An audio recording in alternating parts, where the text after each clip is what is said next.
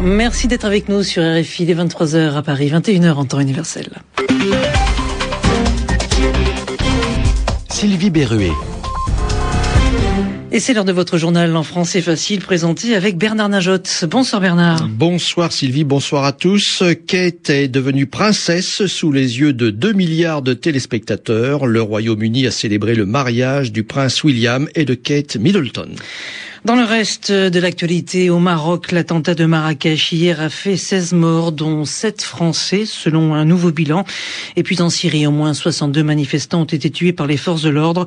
Le président américain Barack Obama impose des sanctions aux frères du président syrien, responsable de l'armée. Le journal en français facile. Il était une fois une jolie jeune femme qui épousait un prince appelé à monter un jour sur le trône du Royaume-Uni et à devenir roi. Eh bien, c'est arrivé aujourd'hui.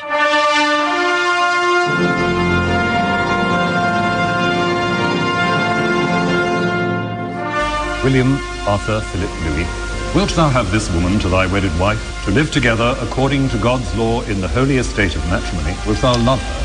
C'était aujourd'hui à Londres le jour du mariage du prince William et de Kate Middleton. Ils se sont dit oui lors d'une cérémonie retransmise à la télévision dans près de 200 pays et cérémonie marquée par l'élégance et la simplicité. Eh oui Bernard, et le long du cortège entre l'abbaye de Westminster et le palais de Buckingham, euh, l'abbaye où les deux amoureux se sont dit yes, eh bien des milliers de personnes ont applaudi le couple princier.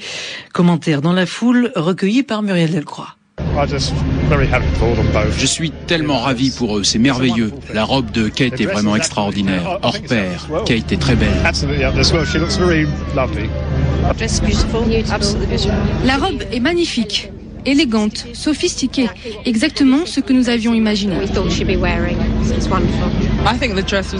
Je trouve la robe splendide et elle est juste comme je pensais qu'elle serait. J'espérais qu'elle ne serait pas comme celle de Diana parce que même si les deux princesses ont de très belles silhouettes, cette robe fluide va ravir à Kate. Je crois que ce mariage nous a redonné confiance dans notre monarchie.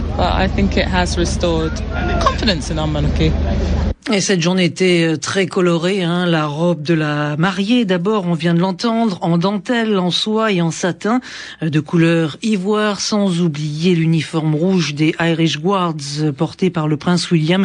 Et bien sûr, le tailleur et le chapeau assorti jaune canari, canari du nom de l'oiseau, porté par la reine Elisabeth.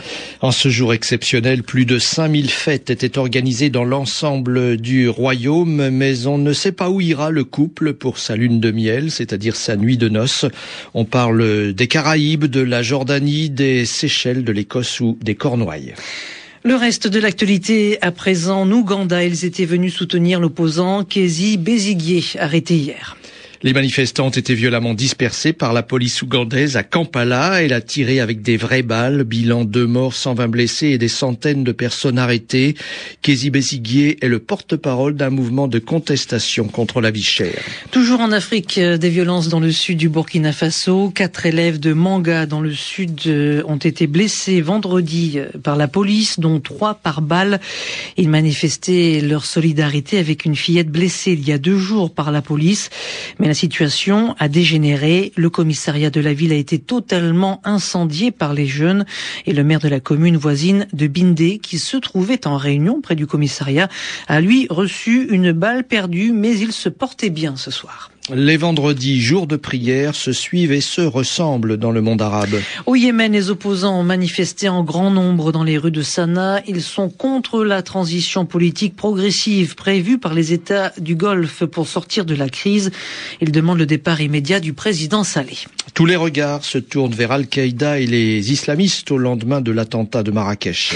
C'est une bombe déclenchée de loin, à distance, par les terroristes qui a provoqué la mort d'au moins 16 personnes dont sept Français, euh, selon un nouveau bilan donné par euh, le ministre marocain de l'Intérieur.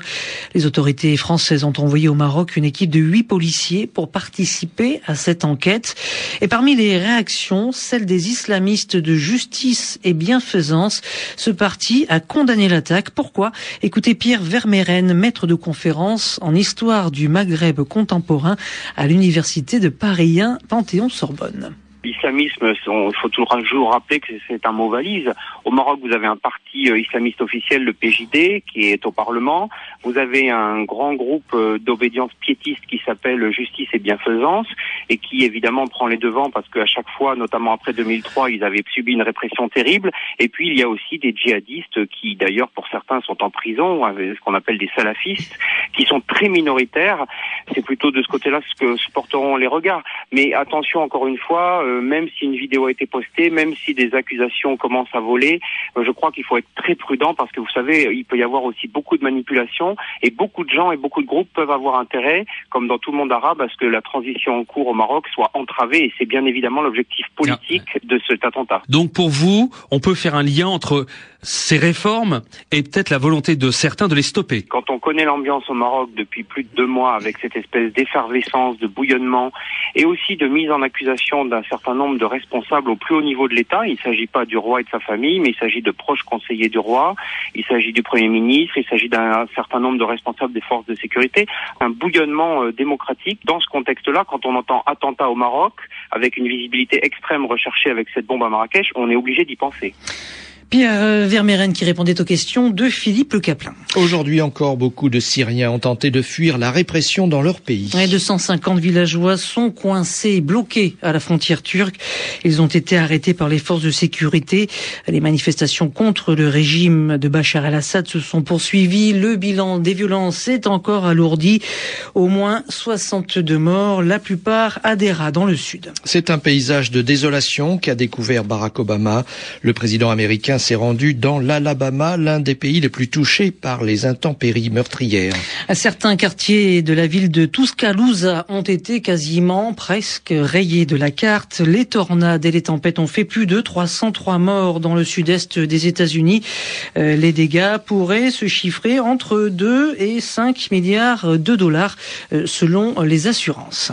Charles Pasqua, relaxé, et Pierre Falcone, presque libre, les deux principaux acteurs de l'Angola Gate, ont gagné la peine de Pierre Falcone, condamné en première instance à six ans de prison ferme et écroué depuis octobre 2009, a été ramené à 30 mois de prison. Quant à Charles Pasqua, l'ancien ministre de l'Intérieur, il est pratiquement blanchi hein, des accusations innocentées euh, dans ce dossier de vente d'armes illégales à l'Angola dans les années 90. C'est sur cette information que se referme ce journal en français facile euh, présenté avec vous, Bernard Najotte. Merci à la réalisation d'Espina Tomescu et à la réalisation Jonathan Brady. Merci à tous, à demain.